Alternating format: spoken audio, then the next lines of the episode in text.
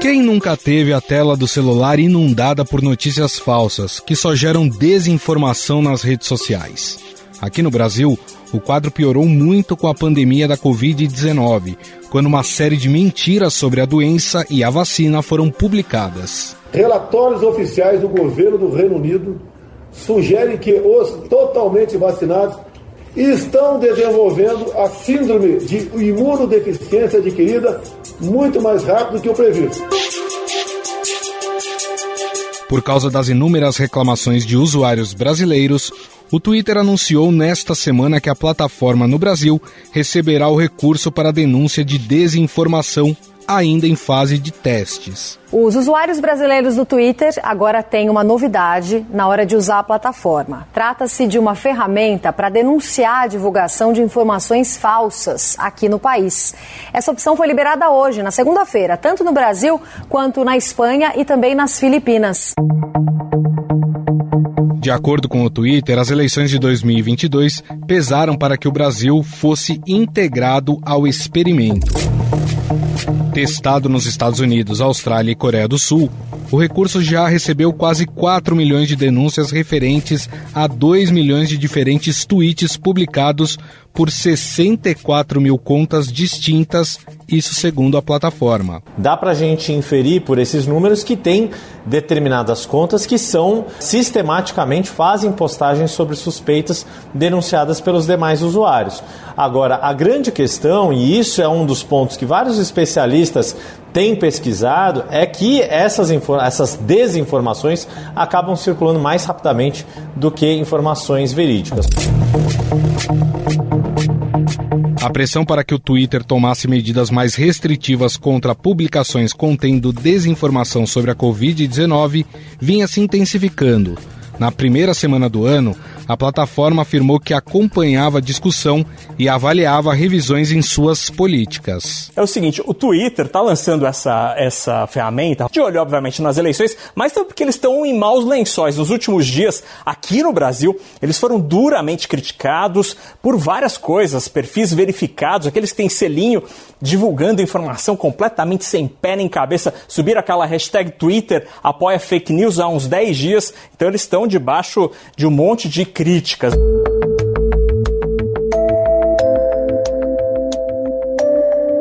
A política de exigir a remoção de um conteúdo foi aplicada recentemente contra o pastor Silas Malafaia, da Assembleia de Deus Vitória em Cristo. Ele teve de excluir uma publicação na qual descrevia a vacinação de crianças contra a Covid como infanticídio. Naquela ocasião, usuários usaram a hashtag Derruba Malafaia para pedir que o Twitter fosse além e banisse o pastor da plataforma. Post de Malafaia chamando vacinação infantil de infanticídio é removido. Pois é, o Twitter removeu, na noite de segunda-feira, uma mensagem do pastor Silas Malafaia que chamou de infanticídio a vacinação contra a Covid para o público infantil.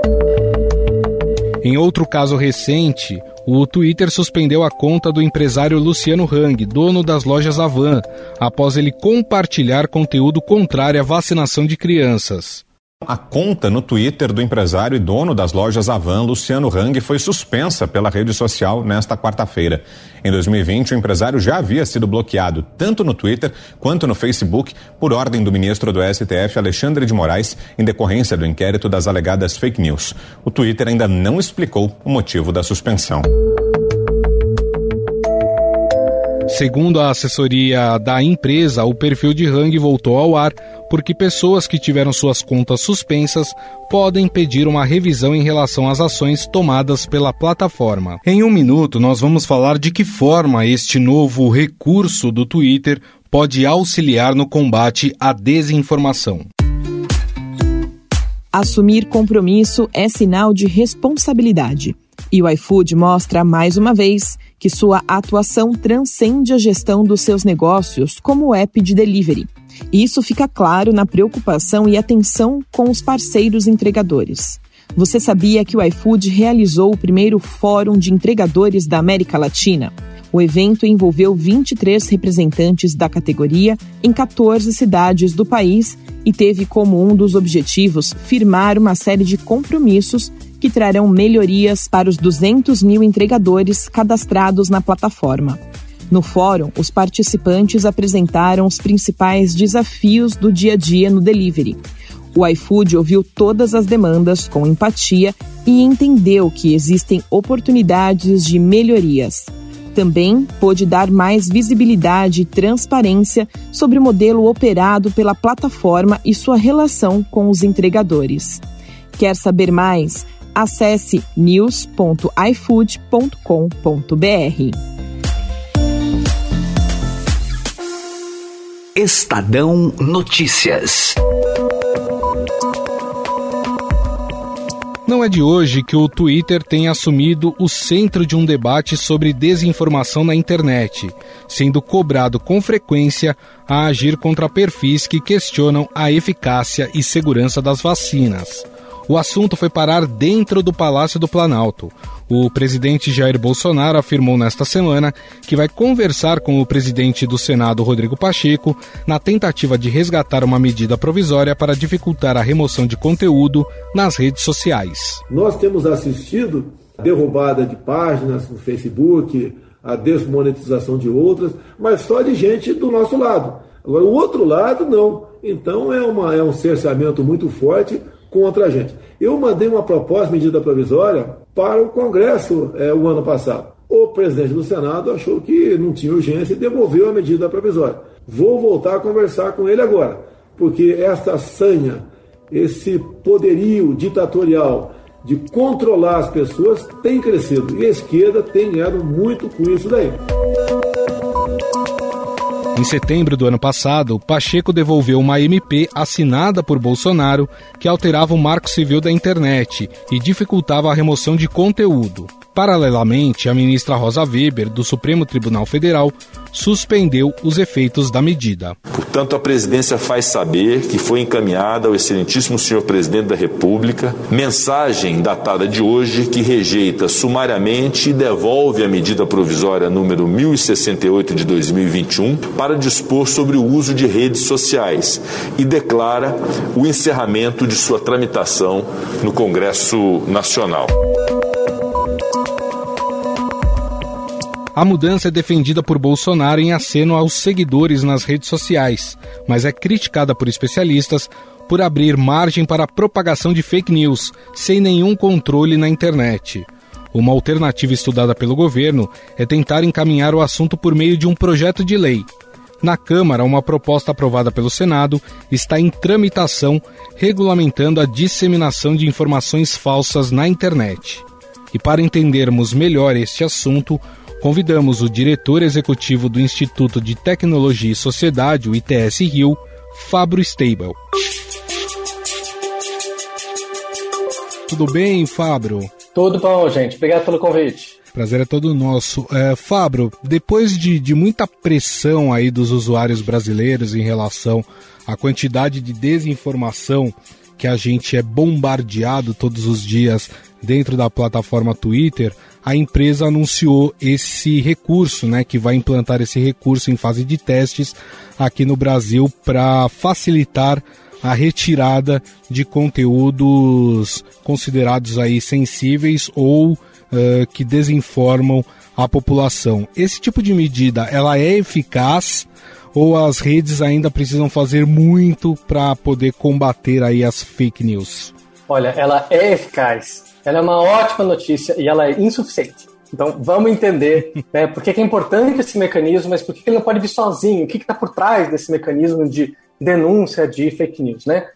Então, quando a gente fala de conteúdo na rede social, é muito importante a gente usar a estratégia do crowdsourcing, né? Essa usar as multidões para realizar alguma coisa. Isso é muito poderoso. Então, a pessoa ela quer fazer alguma coisa e ela pode, ela pode reportar, ela pode anunciar, ela pode fazer esse movimento. Isso cria comunidade, isso cria engajamento, isso dá um senso de pertencimento e isso dá uma certa capilaridade porque você tem muitos mais olhos vendo. Agora, quem é essa pessoa típica que vai denunciar? Em geral, é 1% das pessoas que veem essa mensagem. É mais ou menos isso que a gente vê nas pesquisas históricas, certo? São poucas pessoas que têm esse hábito de não só ver, mas reagir a alguma coisa. Geralmente quem ama ou quem odeia. No caso da fake news, quem odeia aquela mensagem. Então, esse 1%, ele geralmente é alguém polarizado. Ele pode ser bastante conhecedor, mas ele é alguém que tem um grande incentivo para reportar. Por isso que a gente não pode ter essa ferramenta e automatizar. Reportou, saiu do ar. É essencial de ter uma averiguação né, secundária dessa informação. Então, quando alguém reporta, você tem que ter um mecanismo para peneirar aquilo e saber o que, que é verdadeiro, né, procedente, deixa fora, e o que, que não é. Nesse processo é que entram os fact-checkers, os verificadores de dados. Eles são uma comunidade essencial para pegar essas informações denunciadas e fazerem a primeira triagem, de falar, olha, isso daqui já falaram 50 vezes, essa é só 50 mais um, ou isso daqui é o que a gente já verificou, mas com uma informação a mais. Então, isso significa o quê? O Twitter tem que ter uma boa relação com fact-checkers, os fact-checkers em português, se conhecem o Brasil, tem que ser em número bom, tem que estar tá financeiramente saudável, tem que estar tá funcionando. Nós temos essa comunidade de fact-checkers, mas assim, é importante ter mais é, verificadores, investir nisso daí, e aí você já tem aí o joio do trigo bem separado. Outra coisa importante é de você dar uma chance para a pessoa modificar aquela informação ou uh, fazer uma explicação sobre aquilo. Alguns casos, eles são assim: é, olha, o presidente da ONU falou isso e ele não falou. Esse caso é fácil de verificar. O problema é quando eu disse que vacinas não são boas para a minha família. Veja que tem uma opinião e tem um fato. E aí, às vezes, você tem que dar a chance para a pessoa para ela explicar de outra forma, se retratar. Principalmente quando você fala de forma pejorativa para outro grupo, que às vezes não é consciente que você está falando aquilo. Então, vamos entender que esse mecanismo do Twitter ele é super importante, ele funciona, ele é efetivo, mas olha quanta coisa tem que estar tá por trás. A gente está falando com 1% que é polarizado, tem que ter verificador de mensagens, verificando aquilo para ter separar o joio do trigo, tem que ter um mecanismo para que a pessoa possa explicar. Agora, se tem uma coisa que a gente aprendeu, é de que tem uma indústria da desinformação uhum. por trás da desinformação. E aí a gente vai ter que se perguntar qual que vai ser o impacto desse mecanismo na indústria e principalmente se a indústria da desinformação não pode gamificar e fazer um mau uso desse mecanismo. Esse é o grande desafio que a gente tem. A gente já vai falar sobre a indústria da, da desinformação, mas é, você pontuou aí na sua resposta a importância das agências de checagem nesse trabalho, né? O Twitter vai ter que fazer uma parceria grande com essas agências mais independentes, até para facilitar esse trabalho de decidir o que é de fato desinformação e o que não é? Olha, por lei não são obrigados, mas a gente sabe que é uma boa prática do mercado fazer e que se as plataformas não investirem nos verificadores, a gente vai ter um problema ali de financiamento. Elas são uma das fontes de financiamento desses, é, desses jornalistas que trabalham com isso. Alguns desses verificadores estão em jornal, o Estadão tem os verificadores, alguns deles são independentes, é muito importante. Começam a surgir aí alguns especializados em clima, alguns especializados em gênero, em religião. Esse ecossistema saudável de verificadores, ele é muito importante. Talvez jornalistas tenham a máxima de que uma verdade é verdade, um fato é um fato, pode ser verificado. Na realidade, sempre tem um meio caminho ali daquilo que é quase uma verdade quase falso. Por isso que é importante a diversidade de opiniões. Eles têm um método bom, e esse é um método que diferencia um cidadão qualquer um jornalista. Eles têm um método de verificação, inclusive se eles estão errados, eles se retratam, cidadão não, né? Agora, é importante ter diferentes visões, esquerda, direita, sabe? É, que entenda região norte, que entenda de religião e tudo mais. As plataformas, isso é as melhores práticas, certo? Que a gente vai ver na Austrália, na Espanha, é, tem um papel de financiar esses verificadores. Esse financiamento tem que ser feito com bastante independência, né? A gente não está ali contratando alguém para falar o que a gente quer, a gente está contratando ali alguém para, sabe, é, melhorar a qualidade da informação para o público e a gente sabe que eles vão ter. O Twitter tem uma boa relação com verificadores, o, a Meta também, é, o Google também. A gente viu que eles estreitaram laço. Às vezes são tensos, certo? Porque às vezes os verificadores vão falar: vocês deixam passar coisa demais, a gente gostaria que fosse mais respeitado. Mas já tem algumas ferramentas que mostram essa saúde, né? Então, às vezes, o link foi verificado, a plataforma mostra com a verificador. O vídeo que passa no YouTube mostra aquela informação verificada. Então, às vezes você não tira informação ou você pergunta para a pessoa se tem certeza que você quer postar isso? E aí você coloca aquela informação uhum. do verificador de fato. É, isso é uma boa prática que aconteceu nos últimos dois anos, deve se intensificar agora com essa prática aí do Twitter. É, no último ano, o Twitter informou que removeu mais de 60 mil conteúdos porque eles desinformavam, né?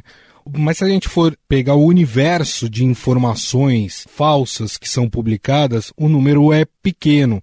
Tem como ampliar isso ou o volume de informações é tão grande que seria quase que impossível de, de ter um aumento aí 80%, vamos dizer assim, das informações falsas é, consigam ser é, retiradas do ar? Olha, essa é uma parte que todo mundo concorda no problema, ninguém concorda no remédio. Então, a resposta ela é ambígua, porque a gente tem que tirar mais coisa, mas a gente não pode otimizar com um algoritmo tudo que vai ser retirado. Então, 60 mil é pouco. Eu acho que tem mais conteúdo que sai da rede, talvez os melhores é, relatórios de transparência seja do YouTube.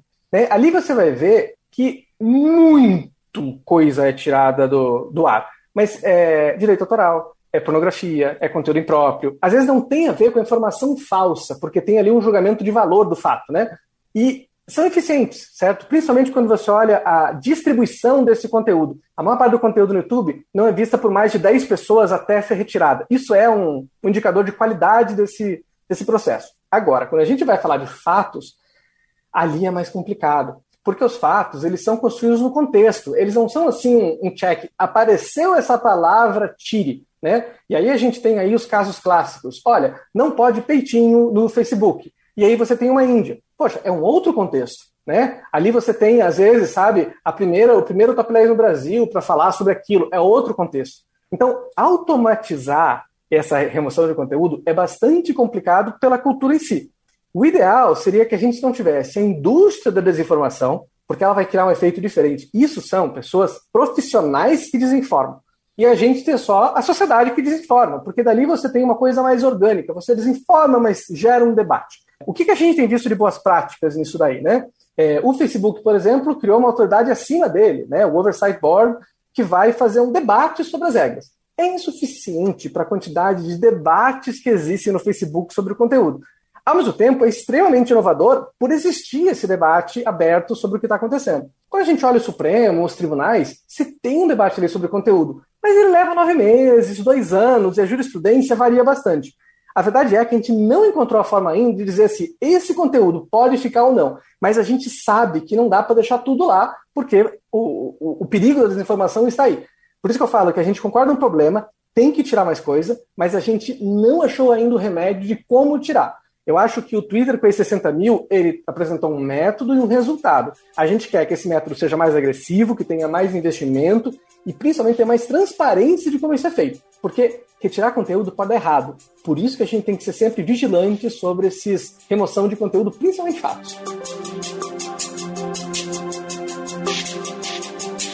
Falando agora assim da indústria da, das fake news, né, da produção de notícias falsas, já dá para gente rastrear o caminho que faz essa informação? Porque geralmente quando a gente vê nas redes sociais, ela já foi compartilhada várias vezes e aquela pessoa que está postando aquilo é só mais um compartilhador.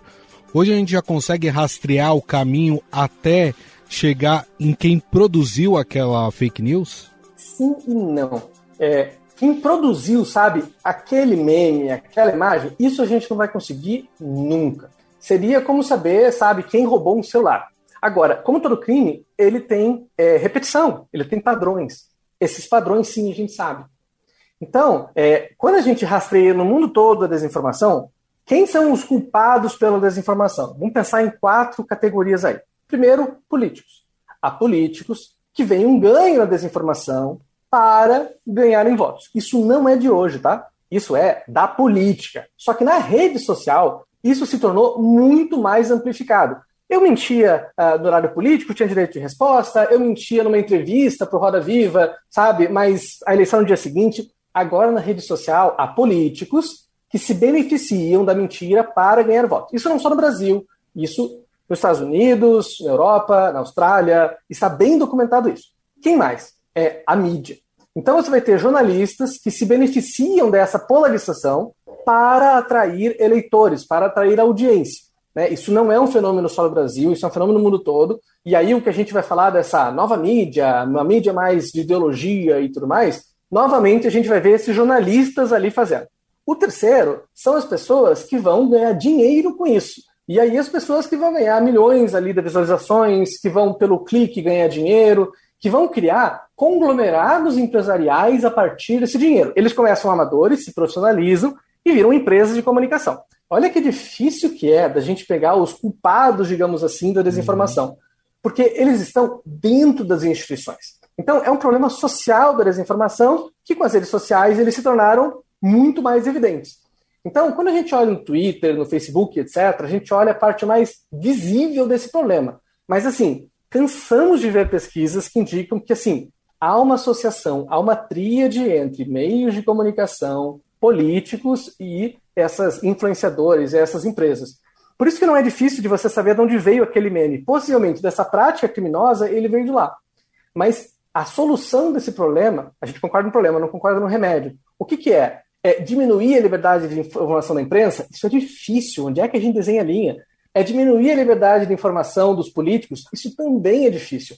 Onde é que há o calcanhar de Aquiles? As empresas de informação que lucram com isso. Então, quando a gente vai olhar na ação do Supremo, o que está acontecendo, né, e outras ações estão acontecendo, é o follow the money, é siga o dinheiro. Vamos ver de onde é que veio esse dinheiro. E a gente vai ver que daqui a pouco, manifestações para fechar o Supremo, há contas bancárias, né, ou contas públicas que financiaram aquilo lá. É disso que vem a investigação é, de quem está financiando. Ou daqui a pouco, esses conglomerados que você trava uma conta e você começa a ver quem mais está sendo financiado por aquilo. Então, onde a gente está avançando mais é pegar essas, digamos assim, novas empresas de comunicação, esse profissionalismo da desinformação e atacando ali. Por quê? Porque de uma forma ilícita eles estão enriquecendo. Esse é o mais fácil, assim, né? A estratégia é o Capone. Você não vai pelo o conteúdo em si, você vai pela movimentação financeira por trás daquilo. Mas o problema mesmo, ele tem ali um capítulo de políticos e ele tem um capítulo da mídia. E há políticos do bem, e a mídia do bem, e o, o, problema é parte da solução, não é assim demonizar essas uhum. partes que tem. É só um fenômeno que a gente vê no mundo todo, onde se gamificou a uma economia da desinformação que não é uma indústria. Pegando essa, essa medida, né, esse recurso que o Twitter vai, vai passar a disponibilizar, baseado em tudo isso que você falou, ela deve alcançar apenas quem compartilha esses conteúdos é, aliás, ela deve ir atrás somente de quem produz, né? E você já disse que é quase praticamente impossível ir atrás de quem produziu aquilo, ou ela alcança todo mundo que compartilha, inclusive autoridades públicas? Olha, essa é a pergunta de um milhão de dólares. A primeira coisa que eu acho que é bom a gente contextualizar é que o Twitter é uma bolha. Né? Por que, que eu falo isso? O TikTok, metade dos adolescentes tem conta. Instagram está instalado em todo lugar. WhatsApp instalado em todo lugar. O Twitter ele é naturalmente, porque é uma característica do Twitter, né, uma elite de pessoas que discutem de forma muito profunda assuntos. Né? É, podem ser assuntos como Big Brother, como política, certo? Sem elitizar o assunto. Mas eu digo essa elite porque são pessoas que dedicam muito tempo para lá. Mas o Twitter tem um enorme impacto de reverberação na imprensa, na política, é, entre influenciadores e tudo mais. As coisas viralizam rapidamente ali. Então, é importante que essa política né, de denunciar, ela comece em quem compartilha e depois que ela pegue a quem participa dessa distribuição. Mas existem diferentes mecanismos ali que podem ser feitos. O primeiro deles se chama shadowing, assim, sombreando a coisa. Então, quando um conteúdo é considerado suspeito, por exemplo, denunciado, você pode limitar a promoção de dinheiro nele. Você não pode impulsionar com dinheiro. O Facebook tem um mecanismo desse, o Twitter tem um mecanismo desse. Essa é uma forma que você tem de ganhar tempo. Enquanto aquilo lá está sendo verificado, você não tem o um instantâneo para fazer a viralização. Se o conteúdo for muito viral, ele vai viralizar, mas você não pode artificialmente impulsionar isso. Então, eu imagino que isso seja uma das estratégias que o Twitter vai acabar utilizando. Se um conteúdo é denunciado, ele não pode receber dinheiro para ser impulsionado. Outra coisa, né? Você compartilha aquela informação. E aí, quando compartilhado, você pode colocar uma mensagem dizendo: olha, este conteúdo está sendo verificado. Isso é uma forma de você aumentar o custo da pessoa consumir aquilo sem pensar, sem refletir sobre aquilo. Você já tem isso no Instagram, no TikTok, uhum. essas ferramentas que quando algo está sendo verificado, né, você tem essa mensagem. E aí você pode entrar em conta de políticos hoje e você ver que algumas das coisas que eles possam têm essa mensagem principalmente questão de vacina, que é um dos temas que tem sido mais verificado, porque realmente, vacina de crianças, eu acho que é o exemplo mais de agora para a gente pensar, que é o seguinte, olha, não é que é falso porque eu não verifiquei ainda, mas está aqui um aviso de que vai com calma, consome com consciência. Ou você pode ainda colocar burocracias para compartilhar. Então você vai compartilhar, só que você tem uma contagem de 5 segundos antes de compartilhar se aquilo foi falso. Essa gamificação é, e de aumentar o custo de você compartilhar ou eficiência do compartilhar é uma estratégia desse de shadowing de você diminuir a sombra que aquele conteúdo faz. Então veja que esse, essa verificação ela é muito importante porque ela faz uma, ela usa a multidão para olhar o que está acontecendo e ela permite alguns gatilhos que podem ajudar a diminuir o poder de viralização. Quem que são os grandes impactados por esses? A indústria da desinformação. Porque o que a indústria da desinformação se especializou é de gamificar, de fazer esse spam, de fazer essa, esse fluxo falso, parecer que algo é orgânico quando não é. Seja com uso de robôs, seja de combinação de moderadores, seja de todo mundo postar junto, é, de uma forma artificial. A hora que você coloca esse mecanismo, você diz o seguinte: olha, você pode fazer uma indústria de viralizar, isso não é o problema. Mas se o seu conteúdo tiver fake news, a sua eficiência vai ser limitada. Isso significa que vai dar menos dinheiro e você vai atrair menos dinheiro. Não é uma lógica ruim, é uma lógica boa de você pensar de como combater o problema da desinformação profissional sem necessariamente atacar a desinformação amadora, o seu, o seu tio, a sua tia, a sua avó, você mesmo, que de vez em quando compartilha uma coisa sem saber que era falso. É, Para a gente encerrar, Fábio, tem a questão né, de quem já teve o seu conteúdo removido ou até de quem defenda é, as pessoas que colocam conteúdos de desinformação nas redes sociais, de que isso de alguma forma fere o princípio da liberdade de expressão. Afinal, a desinformação se encaixa nesse conceito de liberdade de expressão? A desinformação está fora da liberdade de expressão. Tem que lembrar que a liberdade de expressão é um dos valores, um dos princípios que a gente tem, mas eles convivem com outros. Eu não posso agredir você por liberdade de expressão, eu não posso te dar um soco né, por expressão. Né? Veja que conflita. Então, a desinformação, como regra, ela não está na liberdade de expressão. Eu digo como regra porque cada situação tem que ser lida no contexto. Né? Daqui a pouco alguém pede um exemplo e fala, mas aqui, como regra, não são coisas que, que vão juntas. E aí, novamente, eu acho que é bom a gente frisar a diferença entre a desinformação profissional e da amadora. Eu já compartilhei fake news. Não porque eu quis, porque eu não sabia, certo? Aí, quando você aumenta o seu letramento digital, você fala: esse título está um pouco exagerado, vou verificar. Ou, putz, vejo alguém que eu não conheço, vou verificar. Quanto mais letrado você for digitalmente, mais você verifica, menor a chance de, uma forma amadora, você compartilhar alguma coisa. Isso é diferente da desinformação profissional, porque eles estão se lixando para o seu compartilhamento. O que eles querem é o dinheiro, é o voto e a atenção. Uhum. Então veja que não é tanto a liberdade de expressão que está em jogo, é um modelo de negócio que está por trás. Sim. E esse modelo de negócio, a proteção da liberdade de expressão, quando você fala que é um modelo de negócio, ela é muito mais baixa, via publicidade. Então, a gente não deve ter medo de dizer que a desinformação e a liberdade de expressão são coisas diferentes que podem conflitar. E no caso de conflitar, a gente tem que ver o que, que favorece o interesse público. A desinformação favorece o interesse público? Me parece que não. A liberdade de expressão, sim. Então, vamos olhar o que, que é o melhor para todos. Bom, nós conversamos com o diretor executivo do Instituto de Tecnologia e Sociedade do Rio de Janeiro, ITS Rio, Fabro Stable, ele que nos falou um pouco mais aí sobre é, essa tentativa das plataformas, né, de tentar restringir ao máximo a publicação uh, de notícias falsas, de desinformação, e tem essa notícia agora do Twitter que vai aplicar esse recurso aí para tentar aumentar aí a retirada desse tipo de conteúdo da sua plataforma. Fábio, queria te agradecer mais uma vez a gentileza. Muito obrigado, viu, pela entrevista. Ai, gente, é sempre um prazer. Quem está escutando, manda ótimos comentários. É um prazer enorme. Muito obrigado. Estadão Notícias. O Estadão Notícias desta quinta-feira vai ficando por aqui. Contou com a apresentação minha, Gustavo Lopes. O roteiro, a produção e edição é de Jefferson Perleberg e Gabriela Forte. A montagem é de Moacir Biasi. O editor do núcleo de áudio do Estadão é Emanuel Bonfim. Mande seu comentário e sugestão para o nosso e-mail podcast@estadão.com. Um abraço e até mais.